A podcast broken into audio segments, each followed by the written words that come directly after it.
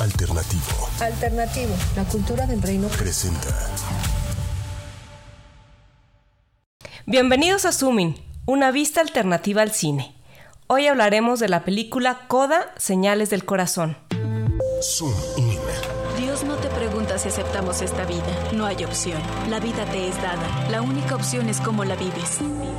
¿O no? El séptimo arte.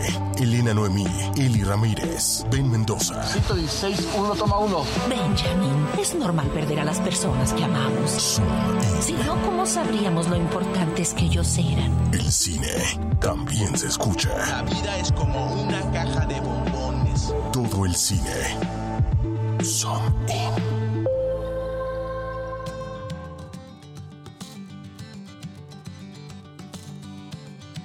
Hola, nos da muchísimo gusto que estés aquí con nosotros y hoy estaremos haciendo zooming en la película Coda Señales del Corazón. Es una película que nos enseña varias cosas, como el valor y la importancia de la familia, la perseverancia y otras tantas cosas más de las que vamos a estar hablando el día de hoy. Hola Ben, hola Eli, ¿cómo están? Hola, saludos, buenas, buenas noches, buenos días, buenas tardes a la hora que nos estén escuchando. Este, qué un gusto estar acá otra vez con ustedes. Hola, hola también Helen, Ben, pues también es un gusto volver a estar con ustedes nuevamente en, en una edición más de Zooming. Muy bien, pues vamos a platicar, vamos a entrar un poco en materia de esta película Coda. ¿De qué trata?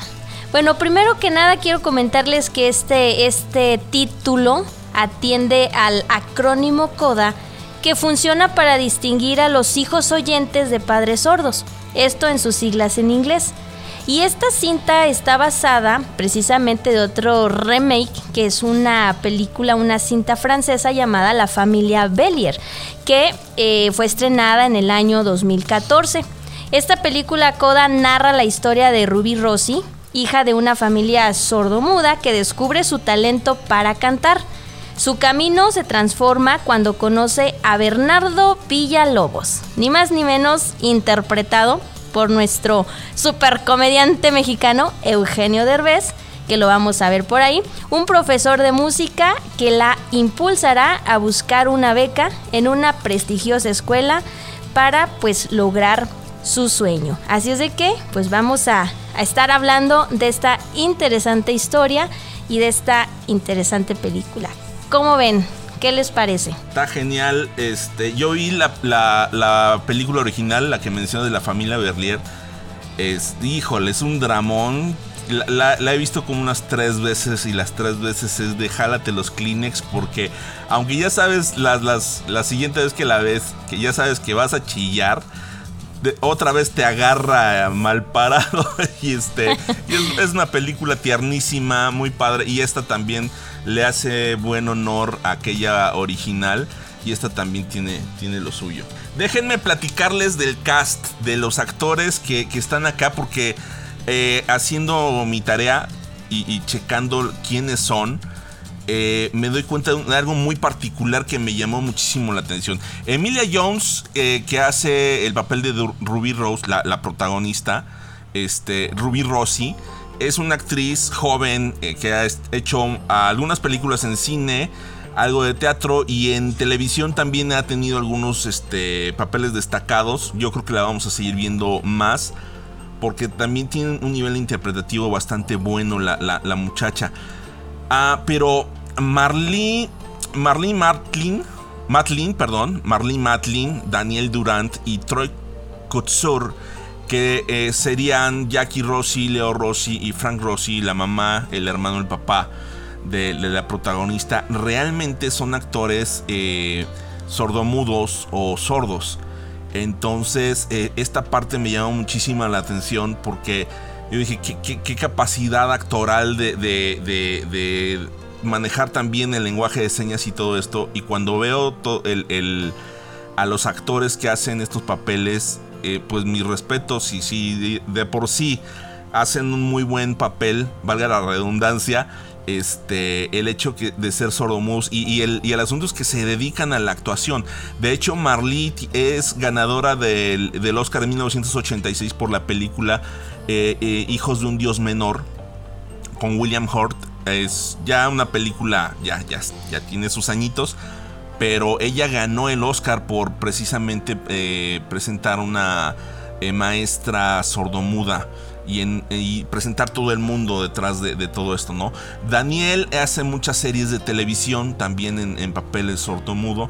Y Troy Kotsur es director de varias películas, también guionista y actor. Entonces, este está la parte muy interesante de estos, de estos actores que a pesar de tener este un, una, una cuestión ahí como diríamos en contra, han logrado hacer de sus carreras una, una cuestión muy exitosa. Y obviamente, pues el comentario obligado, eh, como mexicanos, Eugenio Derbez da mucho gusto verlo en un papel que le tira más a lo dramático, que le tira más a, a este, un papel serio.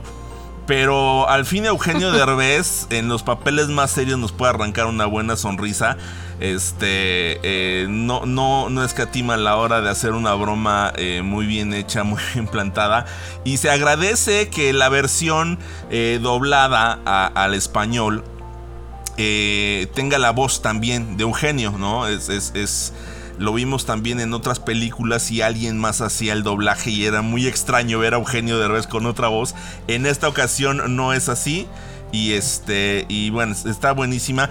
Como dato curioso, hay una escena en que presenta a su esposa y es la actriz Sarah Clark, la actriz que salió en la primera temporada de la serie 24 con Kiefer Sutherland. O para los que ubican más a la serie Crepúsculo, eh, es la, la madre de Bella. Entonces sale dos segundos a lo mucho en la película, pero me llamó muchísimo la atención verla, ver a una actriz de primer nivel haciendo un rol tan tan este pequeño y prácticamente no dijo nada en la película. Eso fue eh, eso es el cast y entremos al zoom in. Bueno, pues eh, ahora yo les traigo mi zoom in. mi zoom in es en Rubí. Eh, y no es específicamente una escena, sino en la forma en que se va desarrollando la historia y vemos a Rubí cómo viene haciendo las cosas bien, cómo apoya, cómo se esfuerza por apoyar y proteger a su familia, porque ella toda su vida ha, la ha hecho de intérprete de, de, toda su familia, es como la voz de la familia, entonces vemos cómo toda su familia descansa, se apoya muchísimo en ella, porque ella es como la conexión, esta conexión al mundo exterior, del que ellos no se sienten parte, del que no forman parte. Entonces, Rubí juega un papel muy importante en esta familia y vemos cómo ella pues ya viene desgastada, es una adolescente que, que es muy responsable, se ha mostrado siempre responsable, apoyando el negocio familiar, trabajando, levantándose a las 3 de la mañana. Entonces, la vemos cómo, cómo viene ella en un papel eh, más que de adolescente, de adulto. Ella viene comportándose como un adulto responsable, como si fuera la mamá o el papá de, de la familia. Y entonces a mí lo que me llamó la atención es que cómo llega un momento en que ella ya se muestra cansada, desgastada emocionalmente, físicamente. Y de repente un día dice, ay no, ya me cansé y se le ocurre ser irresponsable. Un solo día. Y por ese solo día que se le ocurre tomárselo para ella, tomarse un descanso y todo esto, perjudica, perdón, a su familia de una manera fuertísima, terrible, que ni siquiera ella se imaginó que iba a tener una repercusión tan fuerte esa, esa irresponsabilidad que se le ocurrió hacer un simple día. Entonces esto me hizo pensar cómo a lo largo de tu vida tú puedes venir haciendo las cosas bien, cómo puedes estar uh, construyendo cosas eh, de manera responsable, con mucho esfuerzo, con mucho empeño, y de repente por una pequeña locura que cometes, se puede venir todo abajo. O sea, cualquier, cualquier locura que te permites, tira todo el esfuerzo a lo mejor de años, eh, con tu familia eh, o en tu trabajo. Entonces esta parte fue la que a mí me, me, llamó mucho la atención y me hizo recordar lo que dice Eclesiastés 10.1, que dice, las moscas muertas hacen heder y dar mal olor al perfume del perfumista. Así una pequeña locura al que es estimado como sabio y honorable. Porque creo que esto es lo que le pasó precisamente a Rubí. O sea, ella siempre súper responsable y todo, y el día que se le ocurre, ocurre ser irresponsable, ¡zas! Se cae todo en su familia. Entonces, bueno, en esa parte fue en la que yo hice zooming esta vez. Pues, está buenísimo este, este apunte, eh, porque es bien cierto. Bien cierto. Y, no voy a decir que me pasó a mí, pero le pasó a un amigo. del amigo de un amigo. Al primo de un amigo. Al primo de un amigo. Sí, exacto. Ah, también. Ajá, este, sí, es que es, que es curiosísimo, ¿no? Que justo el día que decides, eh, voy, que me valga todo, y ese día te puede pasar todo. Entonces, muy bueno tu apunte, muy, muy bueno. No, y cómo, y cómo eh, de repente su día de ser perfecto, maravilloso, a lo mejor yo me imaginé, digo, siendo una adolescente, eh, ese día tan especial para ella, el primer beso y todo esto, pues yo pienso que ella se sentía en las nubes y cómo de estar en las nubes, emocionada y feliz, de repente llega a su casa y se cae toda esa alegría y toda esa emoción por ese arrebato que tuvo ese día, ¿no? Sí, pues miren, mi zooming está ahora sí que enfocado a la escena donde está el papá en la reunión de pescadores, donde todos están inconformes por el trato, el manejo y las injusticias que viven en cuanto a su labor en la pesca, ¿no? Y de pronto se levanta, se pone de pie cansado ya de tanto abuso y comienza a expresarse, ¿no? Eh, pudiéramos decirlo de alguna manera eh, bonita, digamos, a levantar la voz. Sin tener voz, empieza a levantar la voz y su hija empieza a interpretar y empieza a decir lo que está diciendo y los demás empiezan a, a, aplaudirle, ¿no? Ese, esa valentía. Porque, y me gusta esta escena porque por el transcurso de la película lo observamos que está inconforme, que, que tiene muchas cosas que expresar, pero no, no sabe cómo, tiene como que ese temor, ¿no? No sabe eh, cómo decirlo y de pronto mejor lo deja pasar y lo deja pasar y lo sigue dejando pasar hasta que llega al punto en que, dice, no, hasta aquí.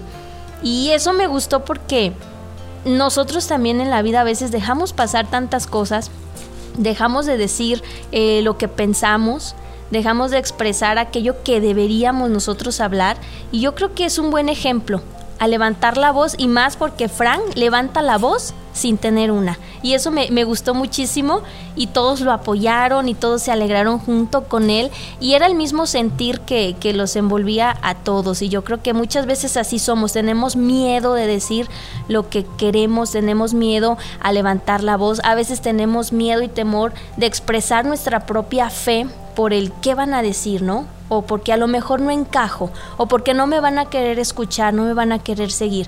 Pero yo creo que estamos en un tiempo muy importante en el cual tenemos que levantar la voz.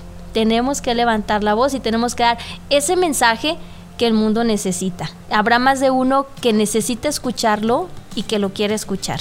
Así es de que me quedo con esa parte que me encantó muchísimo y que, que de verdad se animó a levantar una voz eh, en medio de un silencio, pudiéramos decirlo así. O no sé cómo expresarlo, pero algo así, algo así.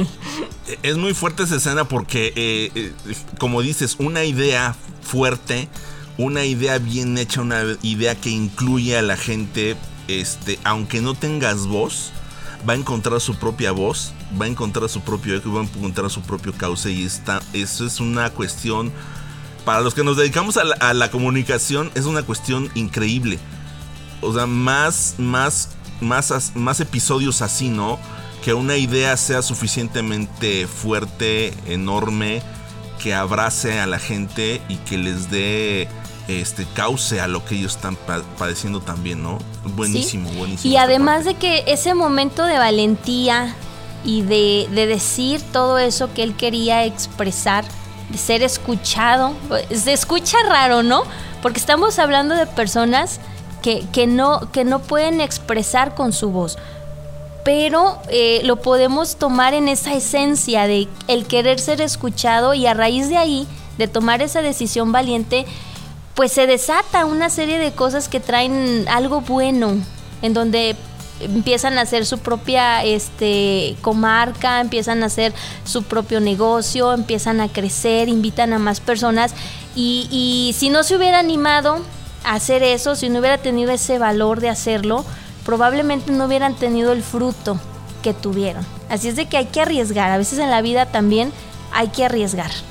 Les platico, eh, mi zoom in fue a la escena cuando eh, eh, Rubí llega con el maestro Bernardo. Ya tuvieron una, un encuentro en, en, la primera clase y ella sale corriendo. Este, y ella llega como a pedir disculpas otra vez, ya con el maestro, ya en privado. Eh, ya con Mr. B.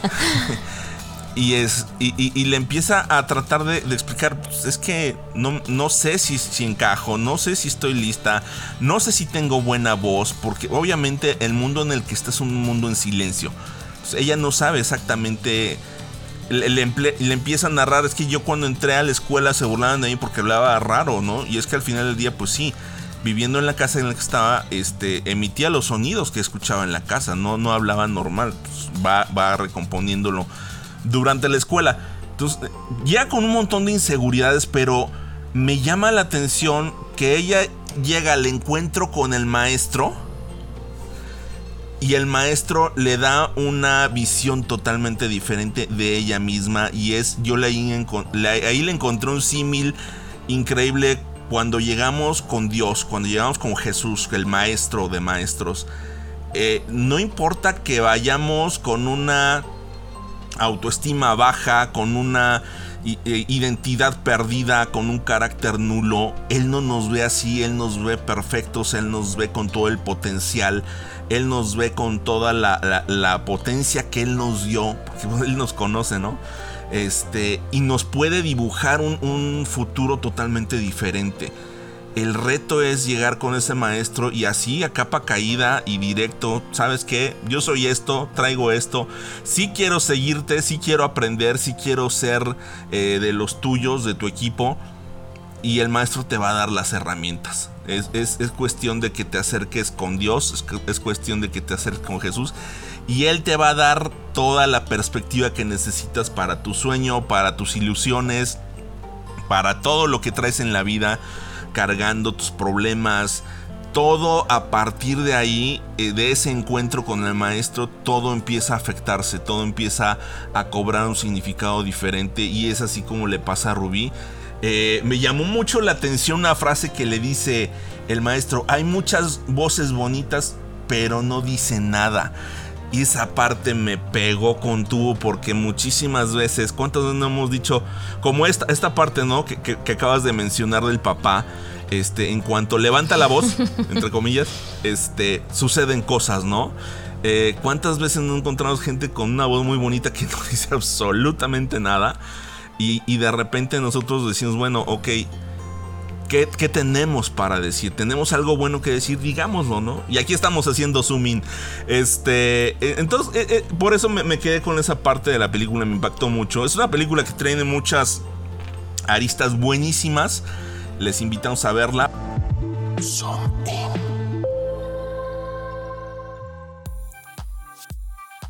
Helen, cuéntanos tu personaje, ¿con qué personaje te quedas de esta película? Pues yo me quedo precisamente con el profesor, el Mr. B. Porque la parte, bueno, es que como dices, o sea, esta película tiene como mucho que comentar, hay muchas cosas muy buenas que tiene, pero a mí me gustó el personaje de Eugenio Derbez, del, del profesor, porque este personaje hace que Rubí comience a soñar. O sea, le enseña cómo soñar porque ella sabía que le gustaba cantar, o sea, eso sí lo tenía claro, y así es que a mí me gusta cantar, pero no sabía que en realidad ese era su sueño.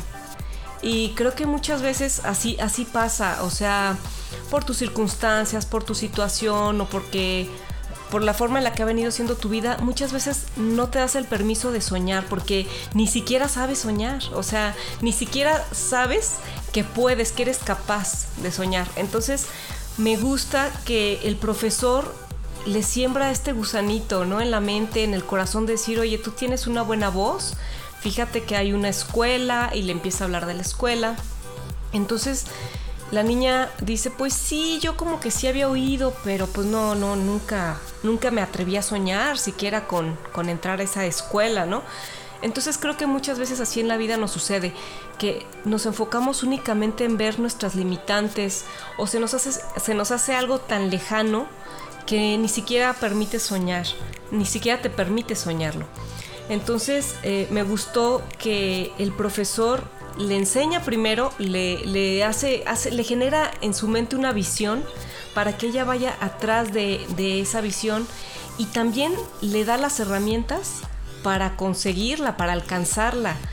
Y, me gusta eh, cómo él va facilitándole las cosas desde la enseñanza y todo, pero también cómo llega un momento en que le dice, a ver, esto es serio, o sea, quieres tu sueño, tienes que ir tras él y necesitas disciplina y necesitas compromiso, ¿no? Porque de otro modo no vas a llegar a ningún lado y nomás me estás haciendo perder mi tiempo a mí. Entonces me gusta cómo él le demuestra su, su interés por, por, que ella crezca y porque logre ese sueño que ahora sí ya es sueño por parte de ella. Y cómo le facilita todas las cosas hasta que, hasta que logra llevarla a la audición, bueno, y por ciertas circunstancias, cómo, cómo se dan las cosas y todo esto. Pero esa es la parte con la que yo me quedo de, del profesor y pienso que en la vida llega un momento en que todos podemos hacerla o hacerla como el profesor, o sea, que quizá tú seas el medio para que los demás o para que alguien más pueda atreverse a soñar y tú muy probablemente tengas algo que aportarle a esa persona para ayudarle, para motivarlo a realizar ese sueño. Eh, justamente eso estaba pensando, que, que, muchas veces podemos ser catalizador para que alguien arranque su visión, para que alguien arranque su sueño. Y este. Y tenemos que ser responsables con esa. con ese poder, ¿no? Por así decirlo, ¿no? Tenemos que ser. Este. bien, bien organizados con esa parte también. Eli, tu personaje, ¿con quién pues te quedas? Voy, voy, que voy. Yo me quedo con Frank Rossi, el, el padre. Y fíjate que me quedo con él porque se me hace súper interesante cómo él, cuando está en su primera presentación, eh, no, no la puede escuchar, pero trata de entender con sus medios de qué se trata, qué es eso que le apasiona tanto. No puede escuchar, pero puede ver las expresiones de los demás.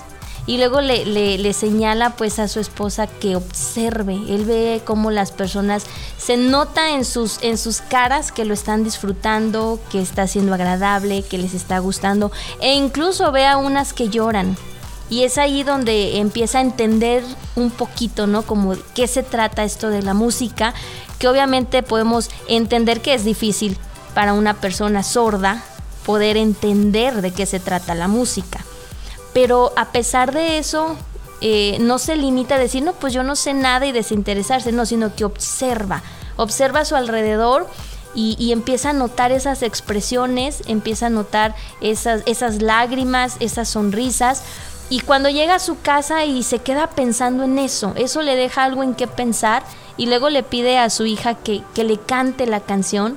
Y me encantó cuando pone sus manos sobre su garganta y empieza a sentir esas vibraciones de su, de su, de su voz, ¿no? Y, y me voy a la, a la, parte en donde llega escuchando el reggaetón o el rap, que era rap o reggaetón. Bueno, ese estilo que decía que a él le gustaba Ajá, por el bajo. O sea, y, y, obviamente si a uno, bueno, escuchaba el bajo, no era que escuchara tanto el bajo, sino que la vibración que hace el bajo, la manera en cómo vibra, él empieza a percibir esas mismas vibraciones en su hija y es una manera de entender lo que a ella le apasiona. Y por eso me quedo con él porque no se limita a decir, ay, pues no te entiendo, sino que busca la manera, no se da por vencido en el hecho de decir, no puedo escuchar, pero puedo escucharte de otra manera. ¿Sí me explico? Como que esa, esa, esa forma de buscar, ¿no? La otra manera. Y muchas veces nosotros nos damos por vencidos a la primera, decir, no se puede, es que no hay un camino, es que no hay un medio para esto. Pero yo creo que no darse por vencido, ver qué es lo que tenemos y echar mano de ello, es, es algo que, que me deja Frank, Frank Rossi, en esta, en esta historia y sobre todo en estas escenas, y por eso me quedo con este personaje. Y porque al final al final Buenísimo. deja ir a su hija, ¿no? La deja ir. Al principio se aferraba, porque era como que, ¿qué vamos a hacer sin ella? Pero al final entiende precisamente por abrirse a estas posibilidades de, de tratar de entender a su manera, a sus posibilidades de qué se trata y, y la deja ir, la dejan volar de alguna manera y, y me quedo con él con Frank. Se me hizo un personaje muy tierno, a pesar de, de toda Sí. su, su apariencia y todo, se me es como que el más tierno de todos. Este, por, por muchas situaciones. ¿no? Eh, En un paréntesis, mi suegro es sordomudo y entiendo perfectamente es, esa perspectiva. Eh, de repente sí me he, he llegado a preguntar muchas veces y, y- y cómo le hace en un mundo de, de- de- de- de oyentes, ¿no? ¿Cómo le hace para hacer las cosas? Pero el señor tiene una gracia para darse a entender increíble. Este, un saludo. Saludos, saludos. si no está viendo. Sí. Por Acá. cierto. Por cierto, este, yo, yo me quedo eh, con el personaje que me quedo es con Leo, el hermano, porque él, él a la par de, de, de este, de Rubí entra en una, en un túnel de cambios en el que él ya quiere, este, experimentar en el que él ya quiere, él se siente capaz, aunque la, pueda regar, él está consciente que la puede regar, de todos modos él se avienta a ser parte activa de una comunidad, ya no quiere depender de su hermana, ya no quiere estar este, siendo eh, alguien apartado, Eh, este asunto de la pelea en el bar de repente me, me habla más del coraje de no poder comunicarse, pero de repente él también encuentra maneras de comunicarse, él encuentra su, su forma. Y, y llega el momento en que dice, sabes qué hermana, pues ya mejor llégale porque este... Bueno, le dijo así, ¿no? Eh, pero sí dice, ¿sabes qué? Déjame a mí hacer a- y tomar este las riendas de, todo esto. Yo quiero demostrar que soy capaz. Y fue capaz, ¿no? Y fue capaz. Entonces, eh, regresando atándolo con un poquito con esta serie de, eventos que desata el encuentro con el maestro, es, esta es una de ellas, ¿no? El hermano que toma su lugar dentro de la familia eh, como un ser productivo, como alguien que se puede entender, incluso se encuentra una pareja que, puede hablar. Y me, llama mucho la atención un pedacito de, la, de la escena cuando ella va hablando con él en lenguaje sordomudo. Este se, me hizo padrísimo. El amor te mueve a, a entender lenguajes, ¿no? Y, eso, eso es, padrísimo. Y por eso me quedo con este, con este muchacho. Este, padrísimo su, su personaje. Fíjate que eso que dices, Ben, se me hace eh, pues súper, o sea, muy acertado. Esta parte en la que se ve en la película y como tú lo dices, eh, el buscar comunicarse, porque creo que es el lenguaje del corazón. O sea, el amor tiene un lenguaje y ellos muestran la forma precisamente de, encontrar ese lenguaje, tanto el papá con, la, con Rubí, al momento de lo, lo que decía Eli, ¿no? De poner las manos aquí para escuchar la vibración y todo esto. Ahí creo que la escena es tierna y todo porque es precisamente eso, como el lenguaje del corazón. Ella eh, cantándole al papá con el corazón y el papá recibiéndolo y, y sintiendo lo que transmite la música sin poderlo escuchar. Igual como dices de la novia, o sea, yo pienso que es eso, el lenguaje, el lenguaje propio que tiene el amor. ¿No? Y cómo ellos logran hacer ese vínculo a través de entender. Y ese eso que mencionas, sí, Querer eso que es mencionas, poder. Helen, eh, también la escena donde está platicando con su mamá, que, que le pregunta, ¿hubieras Ah, deseado sí. que yo fuera sorda? Y le dice, sí, yo rogué que tú fueras sorda.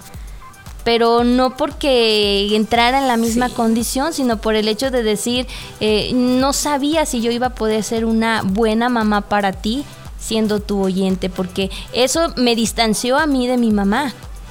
Entonces ella no quería repetir lo Ajá. mismo y, y bueno, también esa parte, mu- muchas, yo creo que hay muchas partes, muchas escenas que nos dejan algo, ¿verdad? Mucho, Tanto sí. con su mamá, con su hermano y, y bueno, con su amigo, con su amigo, con el que se distancia por un momento, por una situación media bochornosa.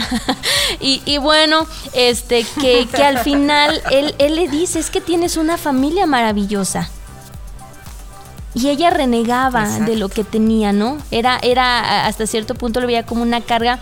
¿Y cuántas veces no sabemos valorar esa familia maravillosa que tenemos y, nos la pasamos a veces viendo los defectos de uno y de otro y bueno, es normal, ¿no? Es normal que entre familias también haya desacuerdos, pero al fin y al cabo la familia es familia y, y, el lazo de amor, como decía Selena, es lo que une y es lo que al final del día perdura. El amor nunca deja de ser. Y entre la familia, pues es igual.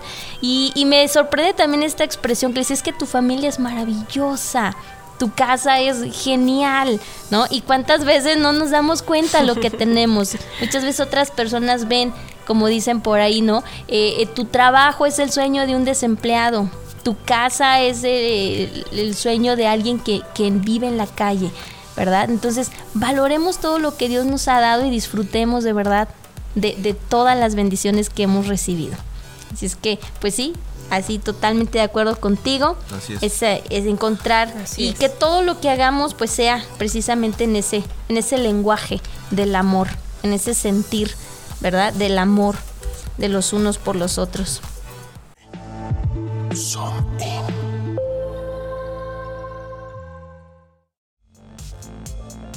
Bueno, y pues ahora yo, yo les traigo la recomendación de la película ahora la película que les quiero recomendar la vi hace como dos semanas y me gustó mucho. Se me hizo una película eh, que también trae cosas muy buenas, trae buenas enseñanzas, pero lo manejan de una manera como entre drama y comedia que la hace bastante ligera y bastante... Mm, ¿Cómo puede decirse? Pues no sé, padre, a mí me gustó, me gustó. Esta película se llama Resort del Amor y nos habla de la historia de Erika. Esta chava es una aspirante a estrella pop y cuando todo parece que ya va a ser la superestrella, se le presenta una super oportunidad y ella está esperando ya que sea lanzada al estrellato y todo y por azares del destino sale mal. Entonces ella se frustra porque pues la cosa no salió como ella esperaba. Y la verdad es que ella buscaba como algo, alguna motivación para, para salir de un dolor, un duelo que trae ella porque eh, hacía un año había cortado con su novio con el que se iba a casar, entonces su esperanza de salir como del atolladero era... Eh, el, atolladero emocional era hacerse estrella. Entonces, cuando esto no se, no se puede, ella se frustra. Entonces, está intentando superar una ruptura amorosa que ella se iba a casar un mes antes. Entonces eh, ella acepta un trabajo de cantante en un hotel, en una isla lejana, en donde ocurre un, inesperado encuentro que le cambia por completo la visión de su propia vida. Entonces, la verdad está muy buena, se las recomiendo muchísimo. Yo creo que les va a gustar porque tiene todo, tiene un toque como de romanticismo, drama y eh, algunos toques de, de comedia bastante, bastante buena. Entonces, bueno, esa es la recomendación del día de hoy. ¿Cómo se llamó la película, perdón? Resort del Amor. Resort del Amor. Ok, ahí está la recomendación. Y bueno, pues ya escucharon la recomendación para esta semana. Ya es fin de semana. Aproveche, vea esta película que nos está recomendando nuestra amiga Elena Noemí. Y bueno, sobre Coda, ¿qué más podemos decir? pues ya también hicimos zooming, ya les hablamos acerca de algunos de los personajes. Y pues la verdad es que es una película para disfrutar en familia, es una película que no se pueden perder. Eh, como mexicanos, ya lo decía nuestro amigo Ben, hay que apoyar el talento mexicano, de verdad. Eh, van a disfrutar mucho ver a Eugenio Derbez, no se lo pierdan. Si no lo quieren ver por otra cosa, véanla por Eugenio Derbez. apoyemos, apoyemos este, el talento mexicano. Y pues es una, una película muy bonita, la van a disfrutar eh, y sobre todo les va a dejar ese mensaje ¿no? de, la unión familiar. A pesar de todo, la unión familiar eh, está sobre todo y a veces dejar ir también es es una señal y, un símbolo de amor. Así es de que bueno, los invitamos a ver esa película, Coda. Y pues estén, estén al pendiente de las recomendaciones próximos Zooming y, no dejen de invitar también a sus amigos, sus familiares, sus vecinos a estar escuchando todos los viernes aquí en los podcasts en Spotify de Alternativo, esto que es Sumi. Las redes sociales, eh, recordarles que nos pueden encontrar en, en, Twitter, en Instagram, en Facebook como arroba Rev Alternativo. Ahí pueden este, consultar la revista Alternativo, Mujer Alternativa. Eh, les recomendamos mucho que también eh, nos acompañen a escuchar los otros podcasts que estamos produciendo. Mujer Alternativa están sacando unos temas bastante, bastante padres. Empezaron ya con una serie de entrevistas a mujeres empresarias a las que hay que seguirle la pista. Y además todos los temas que traen ellas ahí en, Mujer Alternativa. El podcast está buenísimo. Eh, con Gio, con Gaby, con Matt Kim. Está, está genial este, este podcast. Sigan también el, podcast de Voces. Vienen nuevos capítulos, vienen nuevas entrevistas. Este, estén pendientes porque ahí viene bastante de todo, un poco más. Y bueno, agradecerle a nuestros amigos en The Coffee People, Al Fin Radio, Iglesias Insurance Brokers y Bogati Group por acompañarnos en esta aventura. Me despido, soy Ben Mendoza, muchas gracias por habernos acompañado en Sumi. Y hasta la próxima. Bye. Esto fue una producción de Alternativo. La cultura del reino. Esta fue una producción de Alternativo. La cultura del reino.